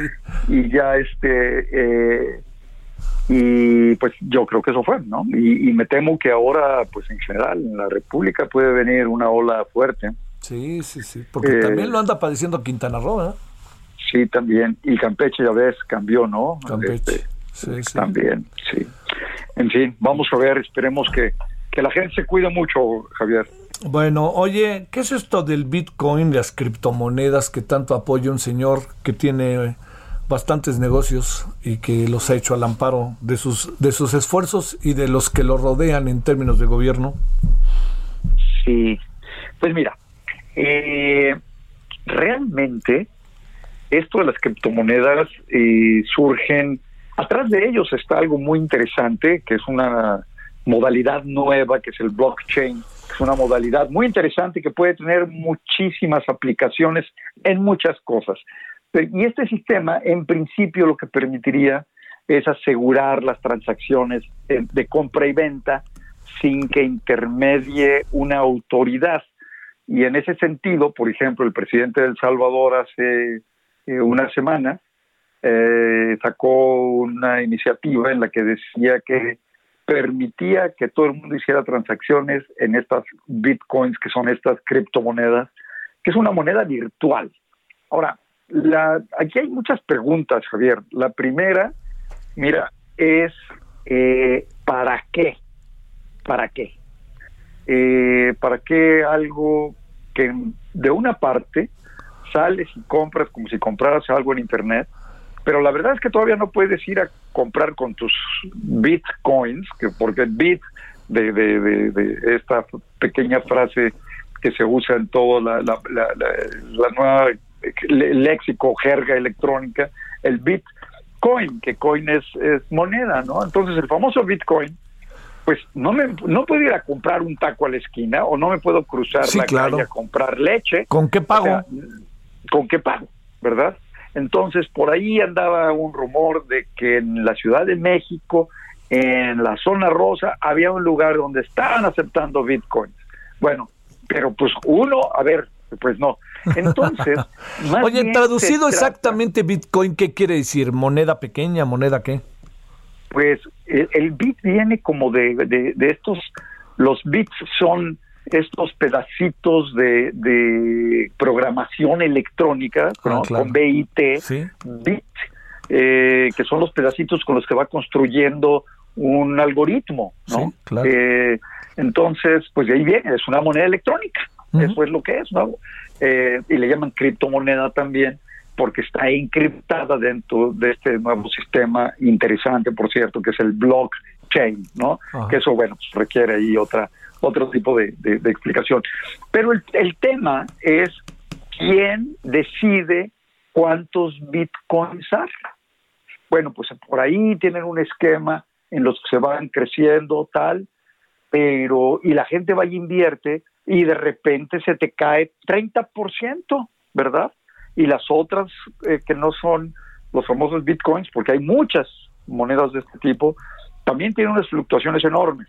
Entonces, eh, y el presidente de El Salvador no sé por qué se le ocurrió decir que era de, de uso corriente. A ver, de una parte la gente que se lo cree va y compra esto, a lo mejor mete mucho de sus ahorros y de pronto pierde el 30% de su ahorro o el 50% de su ahorro y luego, pues si no puede esperarse mucho tiempo o se desespera, pues perdió todo porque habría que volver a esperar a que vuelva a recuperarse. A ver, es especulación, Javier. No tiene ningún uso. ¿Para qué existe? A lo mejor en un futuro con otro tipo de reglamentación, con otro tipo de acuerdos este, monetarios, en una, en, una economía totalmente diferente puede tener algún uso. No dudo que lo pueda llegar a tener. Hoy por hoy es un sistema de especulación donde, por cierto, además, es muy famoso porque es un gran instrumento de lavado de dinero en el sentido de que entra dinero allí, ¿no? Que proviene de quién sabe qué fuentes oscuras y compran los bitcoins y luego salen del bitcoin y ya se lavó, ¿no? Y es muy famoso porque ha sido un, sistema de lavado de dinero que por supuesto que puede tener todas las pérdidas del mundo, así que también habrán perdido, ¿no? Entonces, eso es.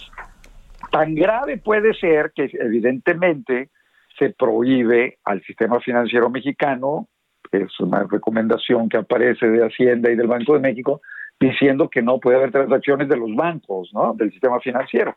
Evidentemente, tú no puedes poner en riesgo el ahorro de los de- del público, ¿no? Eso está cuidado, guardado en los bancos, con seguridad, y, y pues no se valdría que un banco especule o una institución financiera especule comprando bitcoins. Así que eh, una de las preguntas es, ¿para qué sirve? Oye, ¿por, pues, por qué? ¿Por qué, por ejemplo, un personaje tan influyente que tiene tanta presencia, cada vez más presencia, hasta por ahí le hicieron un libro que se llama HDP, este, de Sabina Berman, ¿por qué razón él puede estar tan interesado en echar a andar este sistema? ¿Qué supones que hay? Mira, yo creo que hay que ver la personalidad de este hombre, ¿no? Es alguien que tiene muchísimo dinero. Eh, si él invierte mucho dinero en eso y anima a la gente a que invierta más y más y que suba y suba, pues él va a ganar mucho dinero y se podrá salir con montos muy importantes algún día, especulando. Esa puede ser una razón, Javier. La otra es que es un hombre que sabemos que sin duda experimenta un montón de cosas, ¿no? Este, ahí tiene sus viajes al espacio y todo esto. Eh, y, bueno, y como él, varios otros que, que, que- que no tan grandotes eh, en términos de inversiones y de proyectos, pero a mí lo que se me ocurre es que es un tema vinculado a explorar, a, ver que vaya funcionando, pero de repente, además, en su personalidad, supongo que nos referimos al mismo, ¿verdad, Javier? ¿Nos referimos al de México? Sí, ¿no? ¿O no? Ah, no, yo estaba pensando en el, en el de Estados Unidos. No, yo pensaba en el de México. De acuerdo, sí. Bueno, pues es lo ¿También mismo. cabe o no? Sí cabe, ¿no? No, Porque pues, por en, hon- supuesto que en honor a la verdad, este hombre, hay que reconocer, tiene defectos, virtudes como todos los seres humanos, pero a este le encanta estar ahí provocando y arriesgando, ¿no? Sin la menor duda Con, también. con toda la gran cantidad de dinero que tiene, que también acaba. No, no te equivocaste, Luis. No, no, no me equivoqué, así es. Pues es lo mismo, ¿no? El proceso este de explorar, de hacer, de especular, ¿no? A ver a qué tantos. Y sí, bueno, pues son noticias, digamos, son, son cosas, este, ¿qué te diré yo? La, la verdad es que en el fondo algo sólido, concreto, confiable, no es. Y es la razón por lo que hay una declaración para cuidar el ahorro de los mexicanos y cuidar que están los bancos y que estos no vayan a, a meterse a cosas especulativas, ¿no? Sí. Bueno, oye, estamos con inflación alta y no baja, es para inquietar, preocupar. ¿Cómo ves esto? Mira, ese es un tema eh, importante. Eh, la inflación fue muy alta y sin duda la- de, de los dos componentes que tiene la inflación, uno que se llama la subyacente, que es la inflación que tienen los productos procesados y manufacturados, esa inflación es preocupante porque eh, subió más. Y esta, este es un indicador importante de la inflación en el mediano plazo. Por lo tanto, es sí un tema que hay que observar y cuidar. Eh, la otra, que es la no subyacente, es la que explica el jitomate y la cebolla y el limón y el Sí, pollo y claro, el es huevo, básico, etcétera. básico, sí. Sí, esa también subió. Nada más que esa, como sube, de repente puede bajar mucho. Y eso, pues, no debería preocuparnos tanto. Por supuesto que en esta no subyacente, donde está el limón y las naranjas y las fresas, también tiene los precios del el gas, la gasolina y la electricidad. Y el gobierno subió muchísimo estos precios durante el mes de mayo y también la primera de junio todavía lo, lo resintió, desde abril en realidad. Entonces, todo esto explicó ese incremento de la inflación primero, pero por supuesto que cuando tienes incrementos de ese tipo, por ejemplo, en la energía, pues va afectando la producción de otros bienes y probablemente algo de eso se está reflejando en la, en la subyacente, ¿no? No es, por supuesto que no es casual, o sea, fue una razón fundamental que el Banco de México la semana pasada, el jueves me parece que fue, anunció eh, un incremento en la tasa. Es una medida que siempre toma el Banco de México y con él y con esa medida se incrementaron las tasas un cuarto de punto, pasó de 4 a 4.25 y ese 4.25 trae, por supuesto, incremento en las tasas de CETES y en las tasas de los préstamos de los bancos. La idea es que un elemento especulativo o de demanda o como, o como dicen los economistas, las expectativas de inflación se vayan anclando, que no crezcan, ¿no? Y entonces esa fue esa fue la razón de que subió la tasa del Banco de México, Sí. porque hay cierta preocupación y no se ve que vaya a empezar a aterrizar como lo estamos viendo, sino probablemente eh, bajar de 6 y y de tal vez veamos cosas más altas, pues tal vez hasta para bajar de 6 y, los 5 muy altos, probablemente hasta el 22, Javier. Oye, eh, a ver, una más, este, ¿por qué al dólar le está yendo no tan mal? Digo, al peso no le está yendo tan mal en relación al dólar. Yo creo que tiene que ver en buena parte con el incremento de la tasa, Javier, porque un cuarto de punto eh, del Banco de México inmediatamente se traduce en un incremento en la tasa de interés que, pasa, que pagan los CETES. Entonces, para los fondos muy grandototes extranjeros que andan invirtiendo por todo el mundo y viendo oportunidades, pues ven que México subió un cuarto, dicen, uy, quién sabe cuánto más vaya a subir o quién sabe si a lo mejor lo bajan, y entran rápidamente y, y- y- y invierten. Hay que ver qué pasó con eso, pero esa bien puede ser una razón. Sí, van corriendo por Eh, el dólar. Exactamente. Y, y entonces, y lo que pasa es que entonces eh, traen los dólares y entonces los venden porque tienen que, para invertir en CETES, tienes que tener pesos. Entonces venden los dólares, los cambian por pesos, pero en ese momento hay una oferta mayor de dólares y el tipo de cambio, eh, pues, eh, baja, ¿no? Sí. Esa es la razón, esa debe ser una de las razones importantes. La otra es el dólar. El dólar, eh, con el gran gasto público que tiene el gobierno, está eh, incrementando su, su eh, y sus importaciones se están incrementando mucho, está habiendo una eh, fuerte presión en su balanza de pagos y algunos inversionistas pueden pensar que el dólar se va a ir devaluando y entonces a lo mejor se salen del dólar y invierten en algo que les da un poco más eh, de tasa de interés. Sin embargo, la tasa de interés en Estados Unidos también va a ir subiendo, ya lo anunció el Banco Central Americano, que, Sí. que van a empezar a subirla antes de lo programado. ¿no? Sí, sí, sí.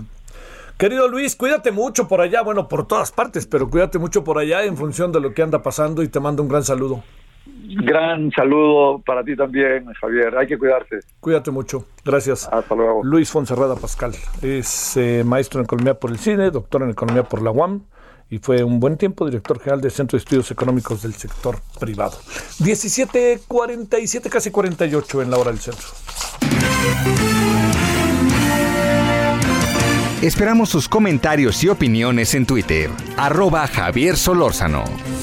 Arroba Javier Solórzano. Solórzano, el referente informativo.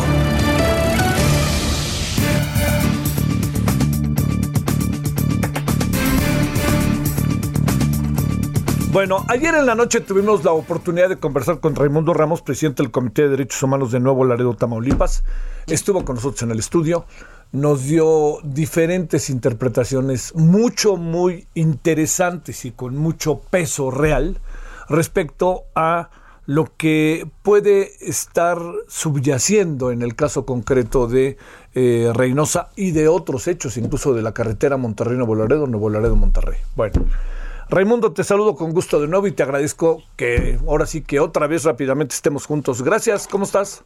Buenas tardes, Javier. A sus órdenes. A, a Todo ver, bien, gracias.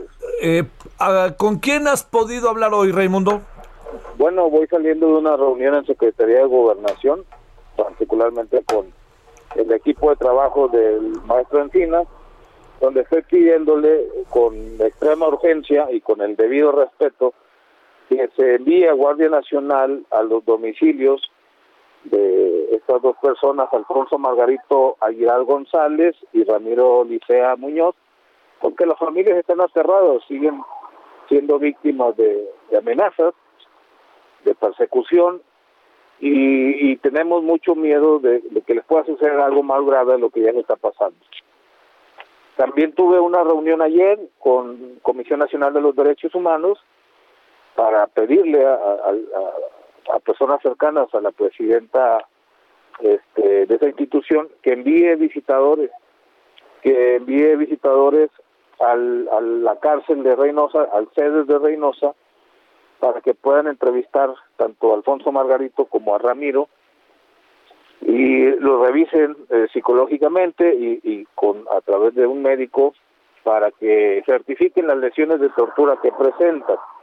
No vamos a retirar nuestras demandas hechas en contra del Grupo de Operaciones Especiales de la Fiscalía de Tamaulipas de que están siendo eh, torturados para que se declaren culpables o acepten su culpabilidad en, hechos que, que no tienen nada que ver, como es el fallecimiento de 15 personas eh, al mediodía del sábado 19 de junio, como lo está investigando tanto la Fiscalía de Tamaulipas como la Fiscalía General de la República, don Javier. A ver, Raimundo, déjame, si no te importa, eh, repetir eh, algo de lo que anoche conversamos para que el público tenga incluso como más claridad respecto de lo que estamos hablando. Se ha hablado como hipótesis central de que este es un asunto entre dos grupos de la delincuencia organizada que se están tratando de apoderar de la plaza, que están tratando de calentar la plaza, todas estas palabras que hoy ya utilizamos como parte de nuestro código diario, Raimundo. Sin embargo, tú lanzas y la gente de Reynosa mismo lanza otra hipótesis. A ver, significa que de dónde vino la agresión a las 15 personas que fueron asesinadas, masacradas en Reynosa hace dos sábados. Sí, adelante. ¿Sí me escuchas, Raimundo? Sí, sí, adelante, lo escucho. Sí, digo, ¿cuáles son, qué, qué cuál es la hipótesis de lo que pasó hace dos sábados allá en, en Reynosa? Ah, per- perdón. Bueno, yo he señalado que esto es un acto de terrorismo de Estado, es, es un acto de violencia provocada por las propias autoridades de Tamaulipas, especialmente o particularmente del Grupo de Operaciones Especiales. Es más bien la acción de un grupo paramilitar o un grupo armado que obede- obedecería eh, instrucciones desde el gobierno del Estado para causar violencia en una e- época o en una temporada postelectoral. Es decir, es una violencia que curiosamente no se había dado en los cinco años que lleva Francisco Javier García Cabeza Vaca de gobernador. Y el nombre del cartel, que, del cártel que está haciendo esta violencia, pues es la primera vez que lo escuchamos en voz del gobernador y del fiscal general de justicia. Pareciera que antes de estos hechos del 19 de, junio no, no existía y todo estaba muy bien. porque justamente cuando se da eh, la alternancia de las presidencias eh, municipales más importantes de, de Nuevo Laredo, Reynosa, Matamoros y Ciudad Victoria, ¿por qué de pronto aparece un brote de violencia que lleva ya casi 10 días eh, y que no ha eh, no ha cedido, ¿no? Eh, Por eso mi mi opinión, mi, mi experiencia me dice que esto es un acto de terrorismo de Estado y no un acto propio de la delincuencia, de los grupos que estarían en conflicto en Tamaulipas. En relación para cerrar, la reacción que tuviste en gobernación, eh, ¿la consideras positiva? ¿Te hicieron caso o no te hicieron caso? En breve, ¿qué nos dirías, Raimundo? Bueno, pues eh, aquí en estas oficinas, al igual que en la CNDH y en otras instituciones, hasta que no les explica uno a detalle la gravedad de lo que está ocurriendo en Reynosa, con muchas familias, ¿eh? Sí. Ahorita en Reynosa existe un temor eh, gravísimo que se pueda, eh, muy fuerte, perdón, a que se pueda repetir esa agresión del 19 de junio. Sí. Entonces estoy pidiendo que Guardia Nacional, por, por favor, eh, intensifique sus operativos de su presencia y garantice la paz pública. No, no puede ser que, que Reynosa esté sometida ahorita a, a un escenario de guerra y que la autoridad estatal lo esté provocando, pero también la autoridad federal esté replegada. No es posible eso. Raimundo, te mando un saludo y mi agradecimiento que has estado ayer en la noche y hoy esta tarde con nosotros. A sus órdenes y gracias a usted por el espacio, don Javier. Seguiremos, Raimundo, seguiremos hablando pronto. En menos de una semana sabrá de nosotros. Gracias. Muy amable. Gracias. Raimundo Ramos, presidente del Comité de Derechos Humanos de Nuevo Laredo, Tamaulipas. Eh, lo esperamos a las 21 horas en la hora del centro, Heraldo Televisión, en el referente. Ojalá nos acompañen. Hay buenos asuntos hoy que incluso tienen que ver con una serie de Netflix que va a ser un exitazo, va a ver. Adiós. Hasta aquí, Solórzano, el referente informativo. Heraldo Radio, la HCL se comparte, se ve y ahora también se escucha. When you make decisions for your company, you look for the no brainers. And if you have a lot of mailing to do, stamps.com is the ultimate no brainer. It streamlines your processes to make your business more efficient, which makes you less busy. Mail checks, invoices, legal documents, and everything you need to keep your business running with stamps.com. Seamlessly connect with every major marketplace and shopping cart. Schedule package pickups and see your cheapest and fastest shipping options from different carriers with rates up to 89% off USPS and UPS rates. And with the stamps.com mobile app, you can take care of mailing and shipping wherever you are. Make the same no-brainer decision as over 1 million other businesses with stamps.com. Sign up with code program for a 4-week trial plus free postage and a free digital scale. No long-term commitments or contracts. That's stamps.com. Code program.